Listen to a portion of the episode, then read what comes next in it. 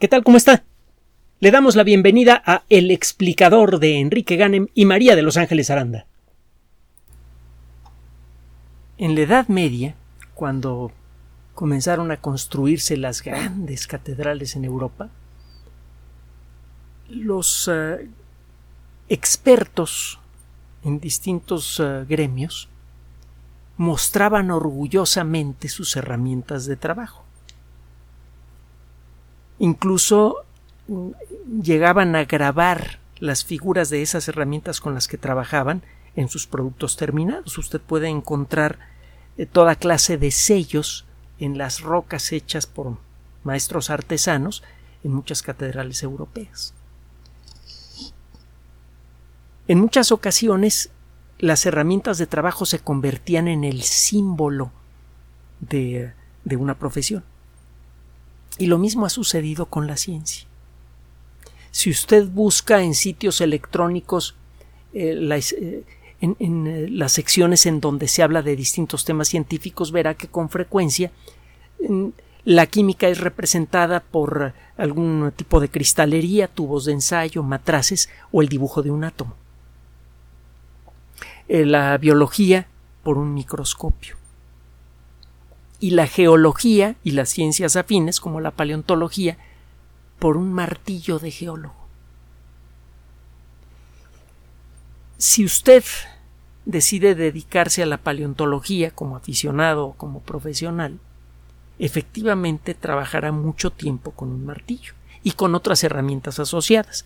Por ejemplo, con eh, brochas para quitar el polvo de las rocas que estudia, con eh, eh, cinceles, con lupas, con marcadores para poder eh, rotular apropiadamente las muestras que usted obtiene.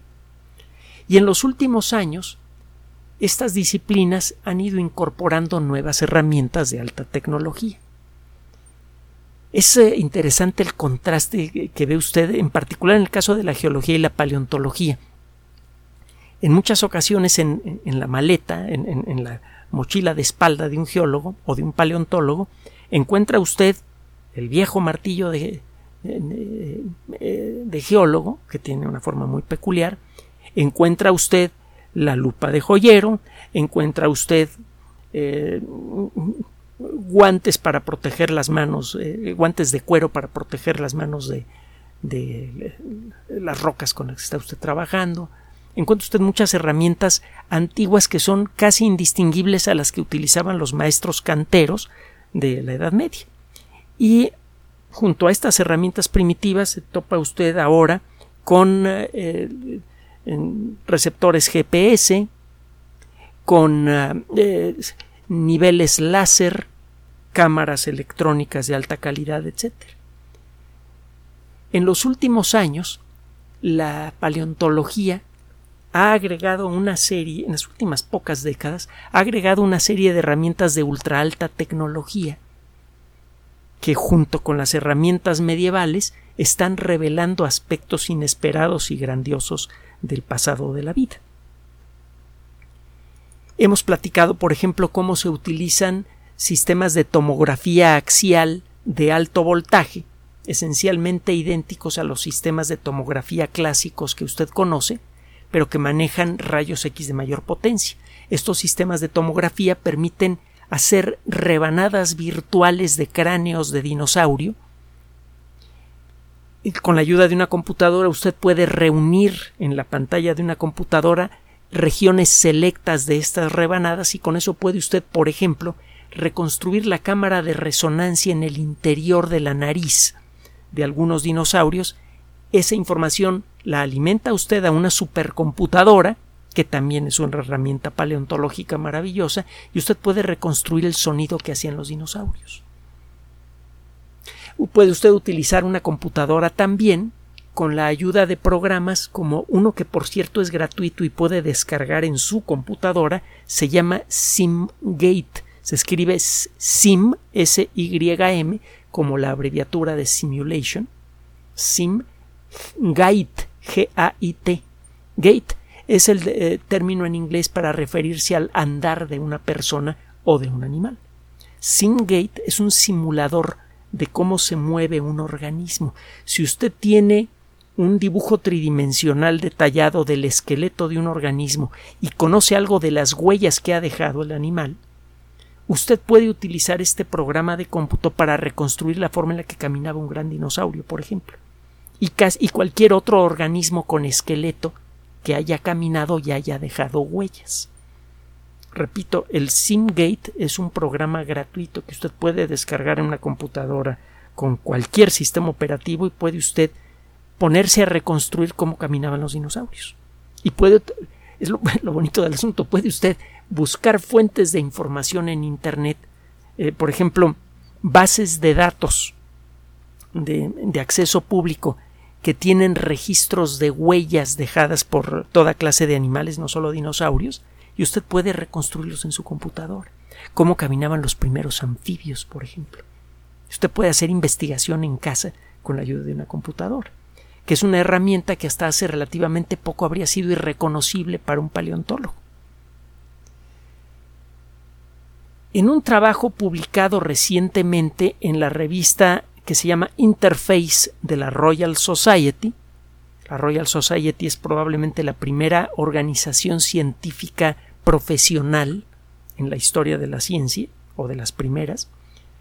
Eh, tiene, desde luego, una trascendencia enorme en, muchos, eh, en, muchos rincones de la ciencia, en particular eh, de, las ciencias naturales. tiene varias publicaciones, una de ellas se llama Interface, en donde se publican trabajos de investigación que reúnen los talentos de muchos investigadores diferentes, de muchos expertos diferentes. Bueno, pues en esta revista, en esta ocasión, un grupo de investigadores austriacos, alemanes e ingleses, entre otros, también hay por allí eh, eh, australianos, etcétera, mm, presentan un trabajo especialmente interesante en el que se aplica una herramienta de ultra alta tecnología del mundo de la computación al estudio de los dinosaurios, con gran éxito, por cierto. Las huellas de dinosaurio son bastante comunes. Si eh, sabe usted en dónde buscarlas, puede usted encontrar huellas de dinosaurios para tirar para arriba. En México hay algunos lugares donde hay pisadas de dinosaurios, en Estados Unidos hay montones, incluso eh, se han encontrado eh, rutas migratorias que incluyen eh, que, involucran muchos miles de kilómetros. Se han encontrado las huellas de dinosaurios que, migraban. No encuentra usted desde luego el, tramo completo, pero encuentra usted en un lugar donde hay un afloramiento de rocas de cierta época, encuentra usted un montón de huellas de dinosaurios de ciertos tipos. Muchos kilómetros después encuentra usted otro afloramiento con huellas de los mismos animales y de la misma época y que iban en la misma dirección. Más lógico es pensar que se trata de las huellas dejadas por un grupo de en migración. Otro día practicamos esa historia que es muy padre, pero no es de eso de lo que le queremos platicar en este caso. En muchas ocasiones, el distinguir la pisada de un animal herbívoro y de un carnívoro es muy fácil. Si se trata de una pisada que se parece a la de un elefante, pues esa pisada la dejó seguramente un saurópodo. Los saurópodos son estos dinosaurios gigantes de cuatro patas con cola y cuello largo. Los dinosaurios más grandes conocidos, de hecho los animales más grandes conocidos en la historia de la vida, animales cuando menos vertebrados más grandes conocidos en la historia de la vida son saurópodos. Había algunos que llegan a los 40, quizás 50 metros de largo y anda por ahí todavía pendiente el caso de, algunos eh, restos fósiles problemáticos que sugieren que algunos de estos animales quizá podrían haber llegado a los 670 metros.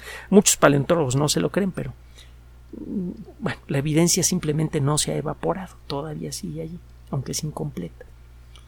Bueno, pues, eh, el, distinguir, si usted ve una pisada de dinosaurio que parece como si alguien hubiera apretado un cilindro metálico recubierto con, con cuero sobre lodo, pues ese seguro es, la huella de un saurópodo, no hay de otro. No hay que romperse mucho la cabeza para clasificarla como huella de saurópodo. eh, existen varios subgrupos dentro de los aurópodos y el decidir que es aurópodo exacto dejó esa huella es otro boleto. Ya tiene, hay que trabajarle mucho a veces para averiguar exactamente quién dejó la huella, pero se puede saber qué grupo la dejó. Muchos grandes dinosaurios carnívoros también son muy fáciles de, de identificar.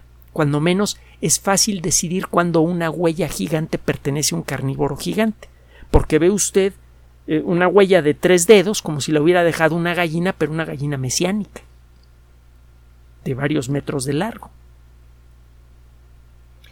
Hay otros casos donde la cosa ya no es tan sencilla. En el mundo de, los dinosaurios hubo dinosaurios carnívoros mm, de muy buen tamaño, 6, 7 metros de largo, que eran chiquitos en relación a un tiranosaurio, eran más pequeños que un alosaurio, que medían 9 metros, pero ciertamente no eran, eh, no eran eh, eh, animales caseros. Es decir, un animal de 6 metros de largo pues, tiene el doble de largo que un tigre de Bengala, casi. eran animalotes, pues. un oso grizzly grandotote huiría con el rabo entre las piernas como, de perro regañado si se topara con uno de estos angelitos. Y el caso es que estos dinosaurios carnívoros de tamaño medio tienen huellas ambiguas. Y también hay muchos herbívoros de 6 o 7 metros de largo que tienen huellas ambiguas. ¿Con qué, ¿A qué me refiero con huellas ambiguas? Si usted encuentra una huella grandotota de un metro de largo, por ejemplo, que, que tiene tres, tres, dedotes grandes, así como huella de, de, gallina gigante, eso es una huella de tiranosaurio o de algún otro animal parecido, inevitablemente. No había dinosaurios de ese tamaño que tuvieran tres dedos. Y si se encuentra con una huella cilíndrica, pues es una huella de saurópodo, que eran animales herbívoros. Pero no eran peritos en dulce, ¿eh? por cierto, algunos tenían unos dientes de este tamañote y parece que podían propinar unas mordidas espantosas. Simplemente recuerde que los animales más peligrosos de África son herbívoros. Por ejemplo, el hipopótamo. Y no es el único herbívoro súper peligroso. Están los rinocerontes, los ñues. Cuando decimos herbívoro no estamos hablando de peritos en dulce. Bueno, regresando al tema. Hay muchos dinosaurios. De hecho, la mayoría de las especies de dinosaurios eh, involucran animales de longitud de entre 4 y 8 metros más o menos. Y eh, muchos de esos animales dejaban huellas de tres dedos. Sabemos que hay animales claramente herbívoros que tenían huellas con tres dedos. Por ejemplo, el iguanodón, que fue uno de los primeros, fue de hecho el primer dinosaurio en ser identificado como dinosaurio. Lo primero que se encontró del iguanodón fue el diente, que por cierto es igual al de una iguana, pero mucho más grande, de ahí el nombre iguanodón, diente de iguana. Después aparecieron esqueletos completos de iguanodón. Hay un yacimiento especialmente importante que fue trabajado hace muchísimo tiempo en Bélgica, en un lugar que se llama Bernissart. Aparecieron muchos esqueletos de iguanodón. Y pues es claro al ver los, los esqueletos de iguanodón que estos animales dejaban huellas eh, parecidas en, relieve general a la, de un tiranosaurio, pero eran herbívoros. Entonces, hay muchísimas huellas en todo el mundo de animales que a veces no sabemos siquiera si eran carnívoros o herbívoros. Las diferencias entre carnívoros entre las huellas de un carnívoro mediano y un herbívoro mediano en ciertas épocas del, en muchas épocas de la era de los dinosaurios es eh, tan pequeña que es casi imposible atinarle a, quién fue el dueño de esas huellas. Y es muy molesto porque no quedan muchas, muchas eh, evidencias de la era de los dinosaurios. Se han encontrado muchos miles de esqueletos de dinosaurios parciales, eh, unos pocos se han encontrado completos, se han encontrado millones de restos óseos de dinosaurios, se han encontrado eh, huevos de dinosaurios, etcétera. Sí hay muchos restos de dinosaurios, pero está hablando usted de un intervalo de 150 millones de años. Si usted ve cuántos restos de dinosaurios reconocidos como tales hay en museos y en colecciones privadas, verá que la cantidad es ínfima en relación al número total de animales que vivieron a lo largo de esos 150 millones de años. Y lo mismo pasa con las huellas. Sí hay miles de huellas de dinosaurios. Pero el número total de huellas que fueron dejadas por dinosaurios a lo largo de 150 millones de años es eh, enorme en relación a lo que hemos recuperado. Entonces, a pesar de que hay miles de fósiles de, dinosaurios, de sus huellas, de sus huesos, etcétera, etcétera, la realidad es que tenemos apenas una muestrita de lo que fue la era de los dinosaurios. Tenemos que sacarle jugo a cada cosa que llega a nuestras manos. Y el tener miles de huellas de dinosaurio y no poder decidir siquiera si el, el dueño era carnívoro o herbívoro es frustrante para muchos paleontólogos. Pues total, este grupo de investigadores eh, se pusieron a estudiar los detalles exactos de ciertas huellas cuyos autores son conocidos. Hay diferencias muy sutiles entre las huellas de tres dedos de dinosaurios carnívoros y herbívoros. El memorizarlas y el aplicar esas reglas con las miles y miles de huellas eh, dudosas que hay en, muchos museos del mundo, es imposible, no hay paleontólogo que pueda hacerlo. Entonces estos investigadores decidieron traer a este campo de investigación que utiliza como herramientas básicas el mismo tipo de cosas que utilizaban en la mayoría de los casos los constructores de catedrales de la Edad Media a una de las herramientas más avanzadas del mundo de la computación entrenaron una red neuronal de convolución profunda para identificar huellas de dinosaurio. Las redes neuronales son programas de cómputo que simulan de una manera tosca pero muy efectiva lo que sabemos o creemos saber sobre el funcionamiento de las neuronas. Las redes neuronales son muy buenas para identificar patrones con precisión los sistemas que conocemos como redes neuronales todavía no tienen la capacidad de tomar decisiones propias y de hacer otras cosas más naturales a la inteligencia humana. Pero ciertamente son muy buenas para distinguir patrones, al punto de que, por ejemplo, pueden distinguir muy bien cuando un contrato adolece de ciertos elementos fundamentales que pueden interesarle a un cliente. Entonces hay sistemas eh, comerciales, lo hemos comentado en otras ocasiones, eh, por Internet. Usted entra a una página electrónica de una firma reconocida de abogados, eh, mm, solicita el servicio, hace su pago con tarjeta de crédito y le manda en formato texto con ciertas características el contrato que le proponen a usted. Usted señala una serie de características de lo que espera usted del contrato y el sistema le dice, oye, te falta esto, te falta esto, te falta esto, ponle, cámbiale esto por esto hace sugerencias que antes solamente podía hacer un abogado humano. Esto ocurre porque los sistemas son capaces de detectar patrones en la estructura del texto con bastante precisión y pueden hacer sugerencias realmente efectivas, que desde luego luego son analizadas por un abogado humano antes de ser entregadas al cliente. Pero bueno, casi todo el trabajo ahora lo hacen las computadoras para esos casos no están sustituyendo a los abogados, nada más les están quitando el trabajo eh, frecuente y eh, tedioso de encima. Hay que señalarlo. Eh, lo mismo pasa con el diagnóstico clínico. A un sistema de este tipo usted le entrega miles de fotografías, miles de radiografías que han sido estudiadas por expertos y en donde señalan elementos en la radiografía que sirven para hacer un diagnóstico y los sistemas de redes neuronales aprenden a hacer diagnósticos con la misma efectividad que los expertos. Eso permite hacer diagnósticos mucho más rápidos. Pero nada más, no llega, hasta eso hasta allí llegan estos, eh, este tipo de sistemas. Son buenos entonces para detectar patrones. Existen muchas variantes de, las redes neuronales, de estos programas que pretenden simular el comportamiento del sistema nervioso. Hay un tipo peculiar de redes neuronales cuya estructura eh, computacional pretende ser una buena metáfora de cómo funciona la parte del cerebro que analiza imágenes, la corteza visual.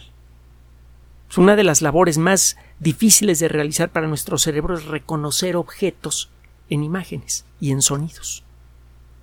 la organización de la corteza del cerebro que se dedica normalmente a analizar imágenes es muy peculiar. Y estos sistemas de cómputo pretenden representar eso. El tipo de matemáticas que utiliza, el tipo de herramientas que se utilizan para representar los datos y procesarlos en este tipo de redes neuronales involucran matrices numéricas, ya sabe lo que es una matriz numérica, es como una hoja electrónica de cálculo que tiene un montón de huecos en donde usted pone numeritos. Eso es una matriz numérica. Bueno, eh, cuando usted está analizando una matriz numérica que representa una imagen con este tipo de sistemas, tiene que realizar una operación matemática que se llama convolución. Por eso a este tipo de redes neuronales que manejan que representan la información de esta manera tan peculiar y la analizan utilizando esta operación matemática, se les conoce como redes neuronales de convolución. Me falta un último detalle. Cuando estas redes neuronales tienen varias capas de análisis, cuando la información es procesada en varias, en varias etapas, a estas redes se les llama redes de convolución profundas, deep Convolutional Neural Networks en inglés. El nombre suena muy fufurofo, da la impresión de que solamente operan bien en una computadora gigante, pero la realidad es que si usted busca en fuentes de software gratuito de alta calidad como SourceForge, sourceforge.org, ahí encuentra usted software gratuito de muy buena calidad para todos los sistemas operativos, puede usted instalar una red de este tipo en su PC. A lo mejor si su PC es muy chiquita tiene que meterle más memoria, alguna cosa así, pero puede usted hacer ese trabajo en su computadora. Bueno, ¿qué hicieron estos investigadores? Instalaron una red neuronal de convolución profunda, tomaron 1500 fotografías de, huellas de dinosaurio, eh, de dinosaurios carnívoros y herbívoros bien identificados, y le dijeron a la computadora, figurativamente hablando, mira, esta foto es de carnívoro, este es de carnívoro, este es de carnívoro, este es de herbívoro, este es de herbívoro. Y eh, bueno, de, hecho fueron más precisas los, los, paleontólogos. Los dinosaurios ornitópodos son dinosaurios que tienen patas parecidas a las de las aves, con tres dedos. Los ornitópodos son herbívoros. Los dinosaurios, eh, los adrosaurios, los dinosaurios de pico de pato, de ahí viene adrosaurio. El primer dinosaurio de este tipo tiene una, en la boca una cosa que se parece vagamente al pico de un pato. Hay muchos otros dinosaurios que pertenecen a este grupo que tienen estructuras raras en la boca y en la nariz. Aparecen en varias de las películas de Parque Jurásico.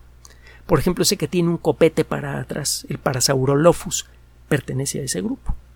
Bueno, todos estos animales son herbívoros y por otro lado están los terópodos, que son todos dinosaurios carnívoros, o prácticamente todos, hay por ahí uno que parece que no, y, este, y todos tienen eh, eh, patas con tres dedos.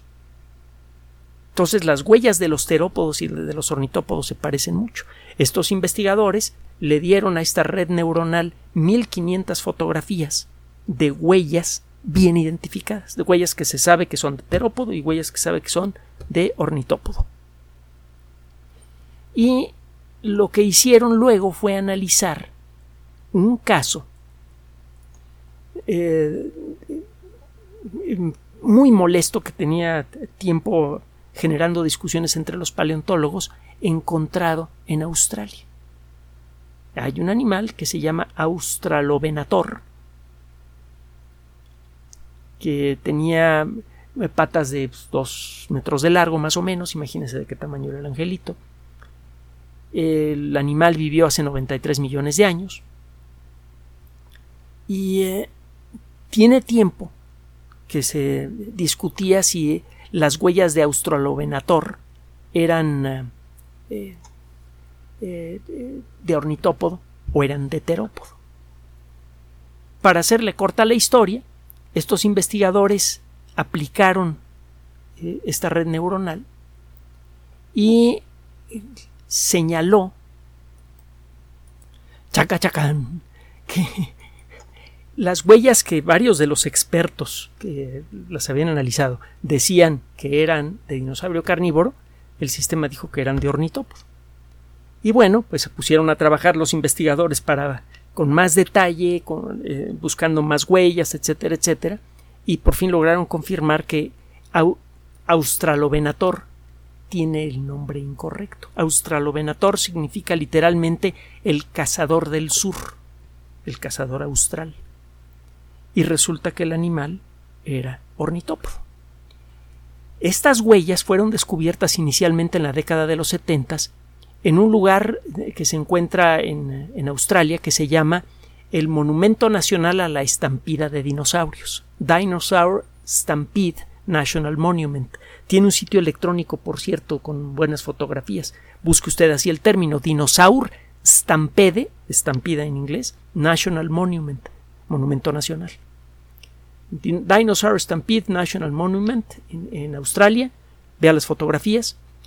En, este trabajo lo que demostró es que cualquier red neuronal correctamente entrenada puede reconocer patrones con más precisión que el ser humano, no solamente en condiciones civilizadas, por ejemplo, al revisar un contrato, sino que las redes neuronales de convolución profunda son tan generales para reconocer bien patrones como lo es nuestro cerebro, solo que tienen varias ventajas. Una es que no se les olvida ninguno de los ejemplos que se usan para entrenarlas. No van perdiendo la memoria con el paso de los años, las redes neuronales. Dos son mucho más rápidas. Y tres son absolutamente honestas. Es decir, no hay forma de desviarlas de su proceso de reconocimiento. En el futuro cercano, este tipo de trabajos podrían ser utilizados para hacer reconocimientos más precisos de muchas otras huellas fósiles de todo tipo de organismos que se, puede se pueden adivinar en rocas eh, que tienen de 700 millones de años para acá. Hay un montón de cosas que se encuentran en rocas que no sabemos qué son, o sabemos de manera muy general.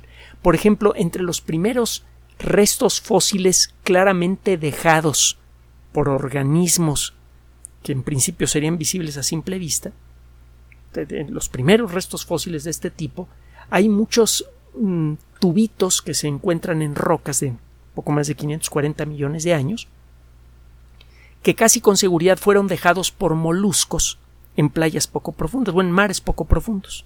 Los moluscos gustan de perforar el suelo y eh, a, veces eh, se quedan viviendo debajo del suelo y a veces sacan alguna extensión de su cuerpo al, exterior, al fondo del mar, para atrapar ahí alimento.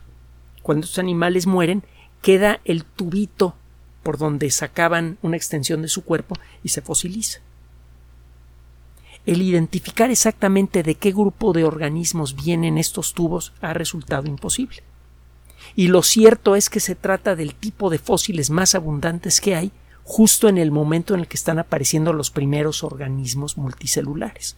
Si usted ve las rocas de hace 540 millones de años cuando comenzó cuando comenzaron a aparecer los primeros fósiles de organismos multicelulares, lo primero que encuentra son un montón de tubitos fósiles de este tipo y reciben nombre. Por ejemplo, hay uno que se llama Trepticnum pedum, que significa el, el pie de tres uñas o algo así. Es, el nombre que se le da a este, a, este tubito raro que encuentra usted por miles en, rocas muy antiguas, con base en su aspecto, pero no sabemos quién dejó esas huellas.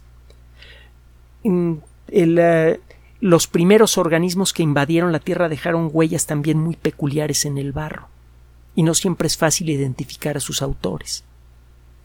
Y lo mismo se puede decir de muchas otras huellas fósiles que encontramos en rocas de todo el mundo. Con esta tecnología, en un intervalo de tiempo breve podríamos empezar a identificar a los autores de muchas huellas importantes en el registro fósil. Huellas que nos narran el origen de los primeros animales multicelulares, el origen de los primeros organismos que caminaron en la superficie de la Tierra, tanto vertebrados o invertebrados. Y con esto podríamos hacer una... podríamos narrar mejor la potente historia de la vida.